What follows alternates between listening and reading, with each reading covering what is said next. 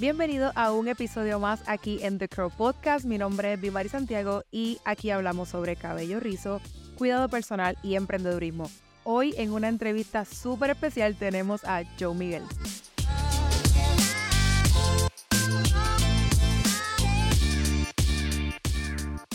Para mí esto es una ocasión demasiado especial porque realmente Dios me ha bendecido de yo poder tener acá en el podcast en vivo, no tener que hacer recursos, ¿verdad?, de, de ninguna plataforma digital para poder alcanzar personas que tal vez han estado durante mi tiempo de, ¿verdad?, de, de, educación, de formación y Dios me ha bendecido de poderlos tenerlos acá y en vivo y a todo color.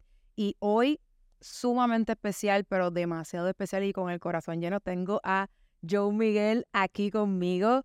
¿Cómo estás, Joe? Muy bien. Muchas gracias por, ¿verdad? por estar acá. Y gracias porque este, este episodio, con mucho esfuerzo y sacrificio, porque has estado en este fin de semana, estuviste en un taller, ¿verdad? Aquí en, en nuestro salón. Sí. Eh, ya en la tercera vez. Sí, la tercera. Que has estado y después de dos días intensos de mucha educación, estamos aquí en esta grabación. Yo sé que es un esfuerzo, pero yo creo que va a valer para la pena, ¿verdad que sí? Sí, seguro que sí. Mira, Joe, este, me gustaría que te introdujeras tú mismo, que hables quizás un poco de ti, quién tú eres, a quién te dedicas, porque quizás hay personas que nos están viendo o escuchando que ya saben quién tú eres, pero quizás hay unos cuantos que no saben quién tú eres. Así que, por favor, si te puedes dirigir a la audiencia y háblanos un poquito de ti. Sí, sí. Bueno, mi nombre es Joe Miguel. Eh, tengo mi salón en New Jersey, en Elizabeth y Union, New Jersey. Soy estilista del cabello rizado ya por unos 12 años.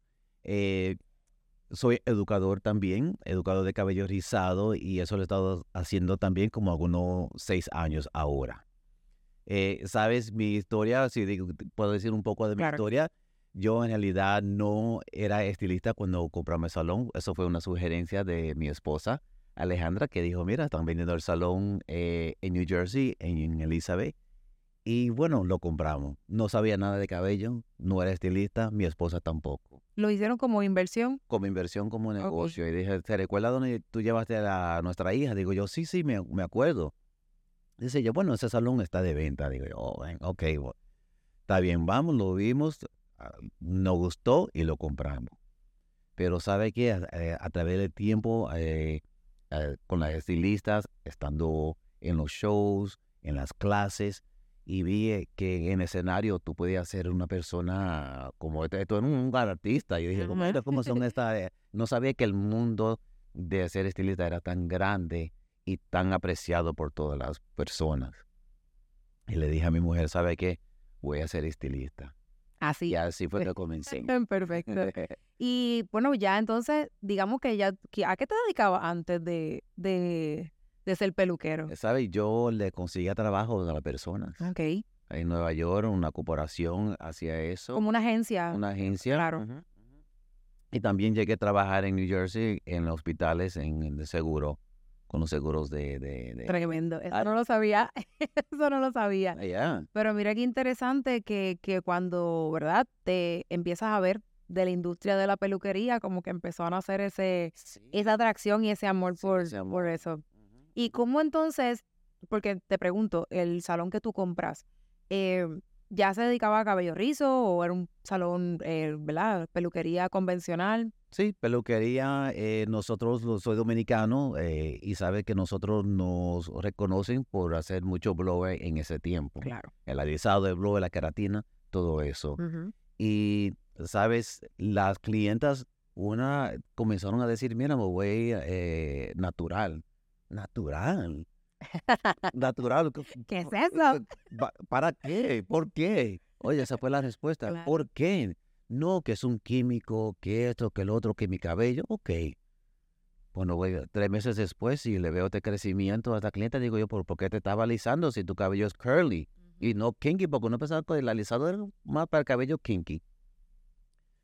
Y digo yo, wow, pero mira qué, qué precioso rizo. Y, y así fue que, que, comenzó, pero muchas clientes comenzaron a hacer esa transición. Y luego le digo yo también a mi esposa, a mi esposa, le digo, mira, el cabello rizado es lo que viene ahora. Y así fue que comenzó el amor mío, porque en el salón, aunque alisado muy todo, pero mis clientas la mantenía el cabello más saludable posible. Y creo que eso fue la transición perfecta, porque yo quería algo mejor para ellos y que su cabello tuviera saludable. Una vez tú empiezas, ¿verdad? Con, con, con ese amor, ese interés por el cabello, me imagino que quizás dentro de las personas que estaban trabajando en el equipo, unos tal vez se contagiaron y tal vez tú me dirás si algunos mostraron resistencia. bueno, si te digo la historia después de muchos años después, porque ahora tengo, tenía ocho estilistas, de esas me quedan tres Wow. del cabello lacio. Todavía lo hacemos en el ISA. Tenemos el salón dividido en dos, ¿no? Bueno, cuando le primero le, dije a la, estilista, mira, voy a coger un curso con Diva Curl, que fue, que digo que son, a veces digo que son, no a veces, digo que son mis padres, porque de ellos fue que yo eh, aprendí a, llevar el cabello rizado. Luego me dice esa estilista, años después, que tuditas estuvieron riéndose. Porque de cabello rizado, oye, yo diciendo cabello rizado, eso no, no. Y mira hoy en día, qué fuerte es, a dónde hemos llegado, usted, yo y muchos más. Cómo ha crecido ese, ese, e- esa, esa rama del cabello. Este, te pregunto, porque una cosa es uno ser peluquero y, ¿verdad? Y, y dedicarse a ello y todo, pero ¿en qué momento Joe dice, un momentito, eh, hay que, hay que educar, hay que compartir lo que hemos desarrollado ujú. o cómo empezaste a desarrollar, porque yo sé que tú pensaste tu técnica eh, y nace de algo, porque me has contado algo de eso. Este, quizás me gustaría primero que me digas cómo nace tu técnica Sí, y luego cuando tú dices, espérate, hay que, hay que compartir esto. exacto. Sabes, yo estudié con Pivot Point, eh, con Mercedes de Olio, que es dominicana también. Ella me educó el Pivot Point, que eso es corte en precisión, pero con el cabello lacio. Claro. También tuve, tuve unos cursos en Chicago que hice con Sassoon. Y Sassoon es el, la, decirlo, maestro de Precision Cut, que es corte con precisión. Bueno, cuando tuve el curso con Diva Curl, yo dije, mira, eh, ¿a dónde están los, his- los hispanos en, en, en, en esta educación? ¿A dónde estamos? Lo- la mayoría eran americanos, blancos americanos, pero yo dije, wow, eh, cuando yo aprenda esto y ya eh, tenga más conocimiento, yo voy a ser educador porque no es- los hispanos necesitan esa educación. Porque la mayoría de los rizados somos hispanos. Claro. Entonces ahí fue que me surgió la idea de coger lo que yo había aprendido con Pivot Point y Sassoon y llevarlo al cabello rizado, que es coger secciones finas, tener más control, eh, posición de los dedos, elevación, eh, sobre dirigir y todo eso. Sobre ese concepto de Pivot Point y Sassoon lo llevé con, con los rizos. Y lo interesante de tu técnica es que cuando uno piensa en cabello rizo, quizás todo lo que acabas de mencionar, precisión, secciones finas, en la posición de los dedos, etcétera, son cosas que a lo mejor pensamos que no están nada bien en cabello rizo. Pues por, e- por- y de hecho, si uno lo piensa bien, pues realmente tendría razones por las cuales verlo como que no está bien. Sí, Pero eh, cómo tú lo lograste traducir o, o- o implementar sí, para que pudiera funcionar en el, en el cabello. exacto. Porque lo que pasa es que en la escuela no, nos enseñan a recortar, pero no nos enseñan a recortar de, de acuerdo a la textura. Exacto. De siempre, todo siempre estirando, mucha tensión o lo que sea. Y cómo técnicas que nos han enseñado en la escuela sí podrían funcionarnos. Seguro. Porque en la escuela a nosotros nos enseñan pues eso mismo, secciones finitas o precisión, elevación, etcétera. Sí, Pero cuando lo vamos a llevar a cabello rizo, realmente podría funcionar. sí, sí. Podría funcionar bueno, más bien. Lo que pasa es que hay que tener, ¿verdad? En consideración que estamos trabajando textura. Exactamente. Entonces, eh, cuéntanos un poquito, ¿verdad? Eh, en relación, porque esto sí es una pregunta que de momento me, me, me inquietó, o quizá, no sé, tú me dirás, ¿cómo? Vamos, ok, te voy a dar el contexto. Dele. Eh, la- dentro de las muchas estilistas de cabello rizo, mu- muchas son mujeres, Ok. pienso yo. De- digo, yo sigo mucho estilista varón, pero muchas son mujeres, vamos a partir de ahí. Y Sí. segundo, muchas tienen ya su cabello, o sea, tienen su cabello rizo, Exacto. ¿verdad? Ser hombre supone alguna, algún reto en cuestión a, a ese esa confianza tal vez que el cliente tenga? Sí. ¿Hay algún tipo de prejuicio o has experimentado algún tipo de prejuicio de que como que eres hombre, pues quizás no se atrevan? sí. Ah, quizás en tus inicios, no sé, Sí. pasó algo que nos puedas contar. ¿Has tenido ese como esa experiencia? Sabes que sí. Bueno, con el cabello rizado, ya cuando ven eh, lo que uno hace, ya la, la persona se siente cómoda, la, esti- la, la clienta se siente cómoda. Pero, ¿sabe? Al principio yo fui dueño. Yo manejé el salón. Tenemos un salón pequeño eh, con seis eh, empleadas. Luego lo trasladamos a cruzar la calle en el mismo Elizabeth y teníamos unos empleados, como, como 15 empleados teníamos. Entonces estaba manejando el salón por cuatro o cinco años. A la clienta verme atrás de la silla, yo escuché todo, mi madre. Todo lo que tú debes ser negativo. Pero algunas sí me ayudaron. Sí, yo, ven, eh, practica conmigo. Y te dieron la oportunidad. Sí, pero yo veía los comentarios. Hey, a, a la otra estilista, supuestamente en voz baja, pero en realidad para que yo escuchara. Claro. Eh, yo es que Ah.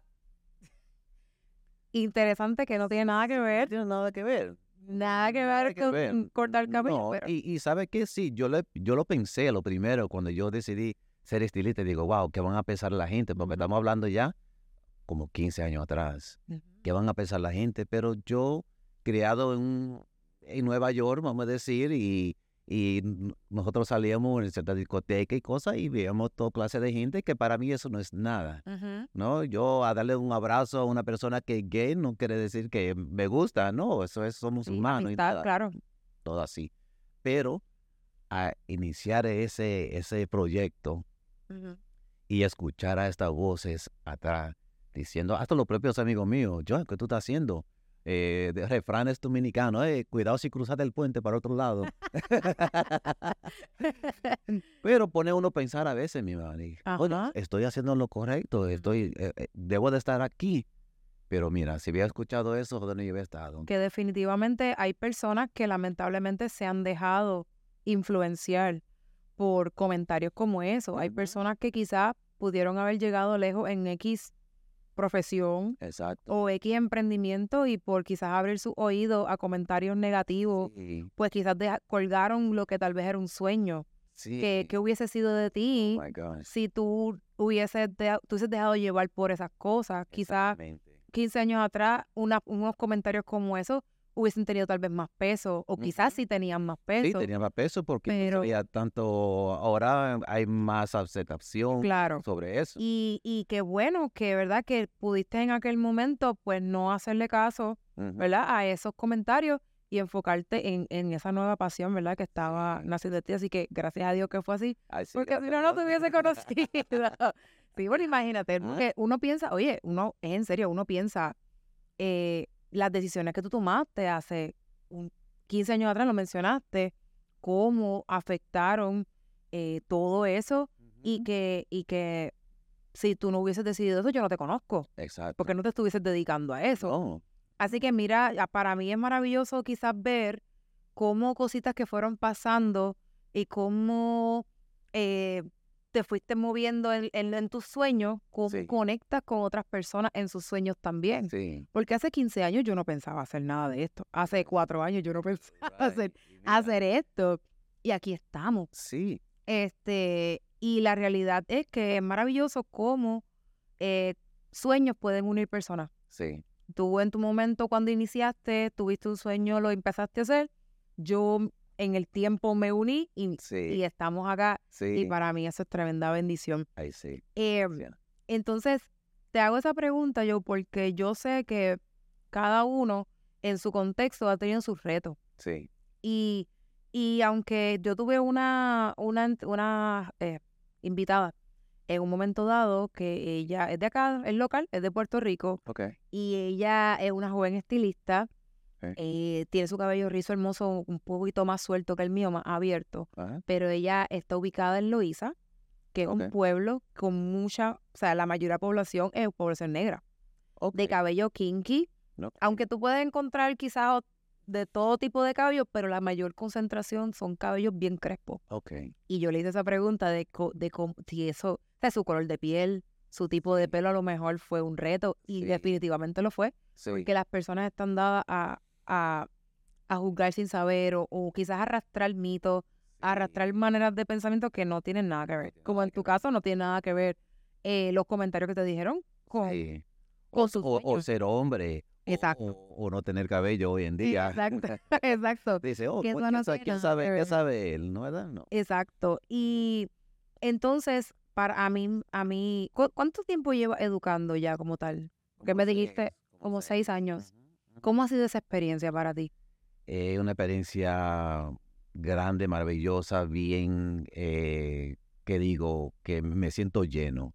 Porque esto yo lo vi- visualicé ese tiempo que no te dije que, que fui a Diva y fui a varias clases con ellos y yo era la única persona de color a veces o la única persona hispana. Digo yo, ¿por dónde estamos nosotros? Y hoy en día que yo pueda estar aquí contigo o ir a República Dominicana o a diferentes estados o países a, a educar, para mí eso es un privilegio, es, es algo que quiero seguir echando para adelante porque yo pienso que esta es una etapa para nosotros para crecer, para, para enseñar al mundo que ya saben que los rizos eso es una cosa preciosa, que no es pelo malo, que no es, que no está arreglada. Mira qué bella te ve usted con su cabello. Exacto. Es, yo creo que, yo creo lo mismo, que realmente el cabello, mientras más natural sea, mucho mejor. y, com- y si lo podemos manejar y trabajar en su estado natural sin tener que alterarlo en cuestión a lo que es el rizo, pues muchísimo mejor. Sí, Joe, cuéntame, tú eres un caballero que tiene dos salones de belleza, sí. eh, tienes familia, educas, Sí. no solamente porque educas local allá, Exacto. pero educas también en otros países. ¿Cómo es un día normal en la vida de Joe Miguel?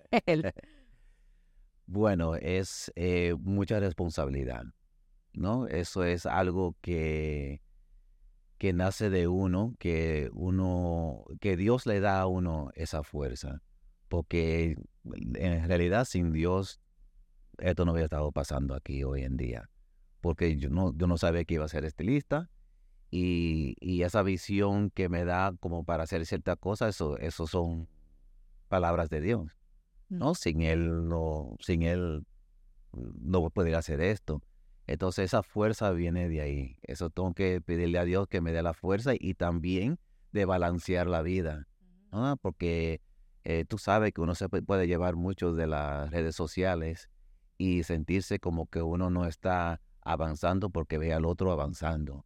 Y uno se puede agarrar de eso, pero uno también tiene que relajarse, echarse para atrás y, y pedirle a Dios que le camine y le que ilumine a dónde uno va a llegar, cuál es, cuál es la, la, la, el camino, cuál es el, el- el objetivo, a dónde me vas a llevar usted, porque eh, sin él eh, no podía hacer esto. De eso hablábamos ayer, de hecho, que uno a veces mira las redes y yo creo que está bien mirar lo que están haciendo otras personas, igual son colegas, ¿verdad? Y a veces uno toma esta idea de algunas cosas, pero que vale más enfocarse en lo que uno está haciendo. Sí, Que, que- porque ahora mismo yo conozco otros estilistas, conozco lo que estás haciendo, conozco otros estilistas locales y otros estilistas que no son de Puerto Rico. sí, Y chévere, pero el detalle es de que dentro de lo que aportamos todo, todos a esta industria. ¿qué puedo aportar yo? exactamente. Que tal vez sea, que sea lo que realmente yo, es como más único me refiero. ¿verdad? Porque eh, no eres la única persona que educa, pero tú sí aportas algo único, algo muy tuyo, Sí, ¿verdad? Y las otras personas que educan pueden aportar pues lo suyo también. exacto. Este, yo no educo todavía, quizás eso podría pasar en algún tiempo, pero por, por ejemplo, yo ahora pues encontré que tal vez un buen espacio en el podcast para, Podcast, sí. para aportar también. Y ayer hablábamos de eso, de que uno enfocarse en lo suyo y tal vez le hablo, ¿verdad? A los, a los emprendedores en cualquier área. O sea, está bien mirar lo que están haciendo las otras personas, pero vale más enfocarte en lo que estás haciendo tú. Sí, Porque realmente si te enfocas solamente en lo que están haciendo, te vas a estancar, sí, te vas a detener, no, va a venir la frustración a ti, exacto. te vas a empezar a comparar y el crecimiento que estabas teniendo va ya casi en picada. Sí, yo digo que a veces es, vamos a decir, eh, una carretera que coge para acá, para acá, para acá, para acá, para acá, y eso es todo lo que tú estás viendo en las redes, pero no estás enfocado en la carretera tuya. En la que te toca. Entonces ahí está el espacio, ahí está eh, vacío para tu carro ir a 100 millas por hora, pero está preocupado en, en toda la carretera y todos los carros que están en esa carretera que no es tuyo. Exacto. Este aquí es el tuyo. Ahí es que tú tienes que ir y a veces uno tiene que echar para atrás, relajarse, coger un tiempo y ver el camino de uno. Exacto. De verdad que eso, es, uno tiene que en la vida entender que hay espacio para todo el mundo, hay cliente para todo el mundo, hay, hay oportunidad de crecimiento para todo el mundo. De hecho, eh, una, para mí un indicativo de no crecimiento, aunque pueden ser por muchas razones, pero si tú no estás dando fruto en un área, quizás esa no sea tu área. Eso también puede ser una algo que tú deberías analizar. Porque ahora mismo, no solamente en la industria de la belleza, hay personas que les interesa mucho, pero quizás esa no es su lugar. Exacto. Quizás tú eres necesario en otra área. En, otro episodio yo hablaba, porque de hecho en eso me, me, identifico contigo, porque eres una persona que no estaba aspirando a ser peluquero. Estaba enfocado en tu trabajo, en lo que sea que hiciste. Y una decisión de tomar este, este negocio, cuando tú empiezas a ver, ahí es que te, te inspiras y quieres hacerlo. Sí. So, no, quizás durante todos esos años pasados, tú no, no, te pasó por la mente. No, nunca. Ahora, en mi caso, yo sí quería ser peluquera, lo que pasa es que la cuestión de los rizos, el, el tema de los rizos no estaba necesariamente en mi panorama. Ahora, yo hablaba en episodios pasados que yo tuve un momento, un momento en mi vida donde yo sentí como un llamado a eso. Mira eso. O sea, que yo me sentí llamada, atraída hacia eso. Yo quería ir hacia otro campo dentro de la belleza. Yo quería ir más hacia el maquillaje. Pero el maquillaje no era lo que le llamaba la atención a la gente. Sí. Era cuando hablaba de mi propio cabello o lo que sea. Eso es lo que llamaba. Sí. Y entonces me sentí llamada a eso y atendí esa área y puedo testificar de que ha dado mucho fruto. Sí. En tu caso puedo ver, ¿verdad? Contrastando tu historia con la mía, de que estabas en tus negocios o en tus trabajos adicionales, pero esta decisión te abrió una puerta. Sí. Una puerta a, otra cosa que mira hasta dónde te ha llevado y hasta dónde te llevará, porque sabemos que hay Joe Miguel para rato, ¿verdad que sí? Seguro que sí, seguro que sí. Falta mucho todavía. Claro que sí. Mira, este, me gustaría tal vez que me dijeras un poquito como, como ya dueño de negocio, ¿verdad? Y ya de dos salones, que si manejar uno puede ser complicado. Oh no quisiera saber, o quizás saber en algún momento, no sé, ahora Dios, cómo es ser dueño de dos salones. Pero dentro de esa experiencia, yo, quizás algo que tú le puedas decir a, a las personas quizás emprendedoras que nos ven, quizás un aprendizaje sencillito, pero un aprendizaje que tú sientas que sea que ha sido clave para ti en tu en, en tu caminar. Sí. Sabe, es cuando uno escucha o siente ese pum. Yo hay algo que, que, que, tú sientes cuando tú vas a tomar esa decisión. Y ahí es que uno tiene que decir, no, yo la voy a tomar. ¿Verdad? Porque yo en un momento eh, despedí o tuvimos un acuerdo y se fueron casi mitad del salón. Pero eso fue mi decisión, porque yo quería que hubiera más que allá. Necesitaba gente que querían educarse y que querían echar para adelante. Pero en ese tiempo fueron como cuatro años, casi cinco, cinco, que fue bien duro. Pues eso fue bien duro que en un momento pensé que yo iba a cerrar. ¿Pero duro por resistencia o duro porque no había mucha clientela? Porque no había mucha clientela. Ya, ya. ¿Ok? Pero yo sé que esa era la decisión porque yo lo sentí. a veces uno siente algo y lo habla con otra persona y lo que uno quiere escuchar es lo que uno está sintiendo. Pero a veces esa persona te dice otra cosa y dice, ay, ¿para que hable con ella? Exacto. no, no, no diga nada si quiere decirlo, pero no, pero tiene que hacerle caso a lo que te dice el corazón o lo que tú sientes o la voz que escuchaste que te dijo, mira, a esto. So, en eso que yo me baso porque en ese momento yo pensaba que yo iba a cerrar. Pero la cosa cambió, yo comencé a crecer y los rizos vinieron porque eso es lo que yo me estaba enfocando y aquí estoy hoy en día. ¿Cómo fue? Porque me hablaste de, de, de trabajos pasados. Me imagino que tuviste que dejarlo porque, o sea, no podría Yeah, estar con las dos cosas. yeah. Este, ¿hubo algún tipo de temor o, o, ¿verdad? A ese cambio de lo que estabas trabajando a lanzarte por completo en la belleza? ¿O esa transición se dio bastante suave? ¿Cómo fue? Eh, mm, yo en realidad no lo pensé. Yo dije, Te- no, vamos, vamos, vamos. Yo soy una persona trabajador, no me molesta trabajar. Entonces, esa decisión ya la tomé, la tomamos porque fue mi esposa. Ella era culpable de yo ser eh, amante al rizo. Pues muchas gracias, Sí. Alejandra, Gracias, por todo. Gracias, mi amor. Por ti estoy aquí también, gracias. Yo me quedé con eh, en los negocios. eh, mis tíos y mi, mi papá tenían negocios y yo de lo de pequeño he estado trabajando con ellos. Y a- hasta esta, esta oportunidad la tomé y no miré para atrás, no me dio, no, no me dio problema decir, ok, eh, voy a dejar mi trabajo y vamos a invertir en esto. Entonces, el, pues, entonces el reto vino después. Sí, Entonces, quizás la, esa decisión fue fácil, Fue chévere, lo- nos vamos, vamos. pero ya cuando nos fuimos, ahí es donde... Ahí fue, fue sí. difícil. Y nada es difícil. Le digo a la persona, mira, si algo que yo voy a decir también es que nada es fácil. Y lo que es fácil no es nada. Y fácil se va. Y fácil se va. Pero el sacrificio, el trabajo, es que da fruto. Eso, de verdad, gracias, gracias por eso, porque yo también veo muchas personas nuevas eh, que se desesperan bien rápido. Se desesperan bien rápido cuando no ven fruto, cuando no ven crecimiento, a lo que ellos entienden que es crecimiento, porque crecimiento no es solamente el dinero, Exacto. crecimiento también es todo lo que tú vas aprendiendo. Eh, una persona que está empezando quizás no tiene mucha clientela, no tiene mucho dinero, pero tiene mucho tiempo Right. para aprender y para invertirlo. Y eso sigue siendo ganancia. Ahora, qué bueno que nos comparte eso porque hay personas que da- dar el paso a decidirse es el, es el verdadero reto. Y muchos se trancan ahí, nunca toman la decisión porque no se atreven. Pero hay personas también que en tu caso pudieron dar el paso rápido, Sí. pero después vino Después El reto. sí.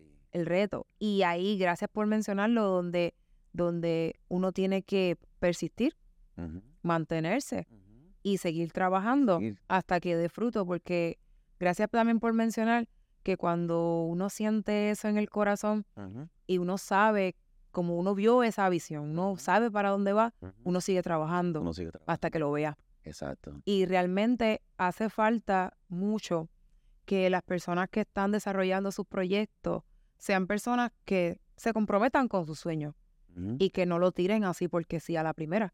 y- Right. Volvemos otra vez, si en el momento de, de la dificultad que tuviste Ujú. hubieses colgado los guantes, como uno dice, Sí. pues tampoco estuvieses acá. Sí. O sea, vamos viendo, en tu historia vamos viendo una, un- unas decisiones que tomaste que fueron clave para que todo lo que has hecho pues pudiera ser realidad. Sí. Y realmente las personas a veces esperan, eh, no sé, que las cosas se den rápido o se den de una manera maravillosa.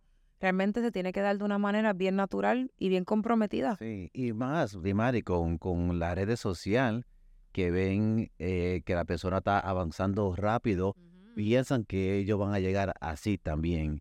Y creen que ya en tres meses, oh, ya eh, quiero tantos seguidores. y 45 quiero... mil seguidores. Óyeme, y yo siempre le digo, mira, hay un solo LeBron James, hay un Michael Jordan. Puede ver que hay algunas que suban así, pero y, y, y, y toda la NBA hay 400 más. Y algunos lo cortan después de un mes. Entonces, esos siguen y esos siguen y van a España a jugar a otro lado, pero persisten, eh, eh, luchan para lograr lo que ellos pueden y a veces regresan para atrás y lo cogen en la NBA. Entonces, no, algunas personas duran más tiempo para lograr lo que necesitan porque es el camino de ellos, Y lo que tienen que enfocarse en su camino. en su camino. ¿Verdad que sí? Mira, yo, nos- yo termino el podcast cuando tengo invitados, ¿verdad? Eh, con la misma pregunta y te la voy a hacer a ti. ¿qué significa para ti los rizos? Wow. Los rizos para mí significa lo que somos. ¿Verdad? Porque yo te miro a ti, te miro tu cabello, te miro tu rizo y, digo, ese es mi Mari.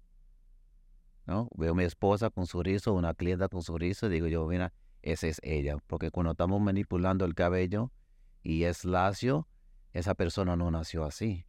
Ok, si ya tiene el cabello lacio, entonces esa es ella. Pero este eres tú. Yo estoy viendo ahora mi, mi Mari como ella es. Y para mí eso es lo rizo. Bello.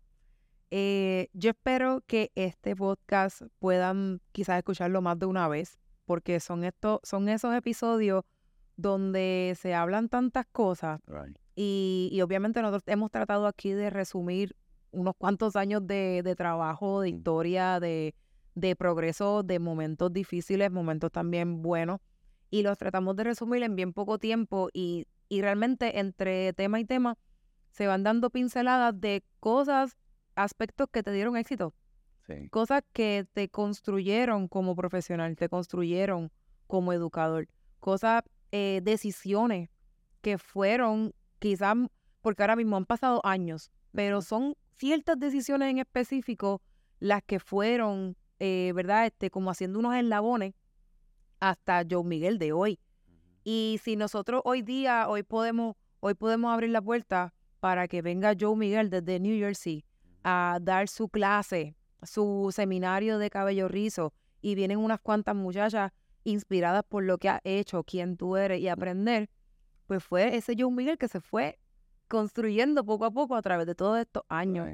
Y que, y que eres un ejemplo de eso, de, de perseverar, de tener paciencia y de enfocarse. Porque si uno se mide o se compara o se desenfoca entre otras personas, realmente uno no va para ninguna parte. No. Así que gracias. Gracias, por eso. Yo sí les menciono que por lo menos yo conocí a Joe a través de las redes, porque obviamente no es de aquí. Sí. Y me acuerdo que fue para el tiempo de antes de la pandemia. Sí. Que querías venir a Puerto Rico. Sí. Y yo te dije, mira, yo no tengo salón todavía, pero te puedo buscar para dónde ir. Y ahí donde viene la pandemia y pues ya ahí se detuvo todo. Entonces recuerdo que cuando ya habíamos eh, vuelto otra vez a trabajar y eso, yo necesité urgente una clase porque hay cosas que yo sabía, pero hay un montón de cosas que no.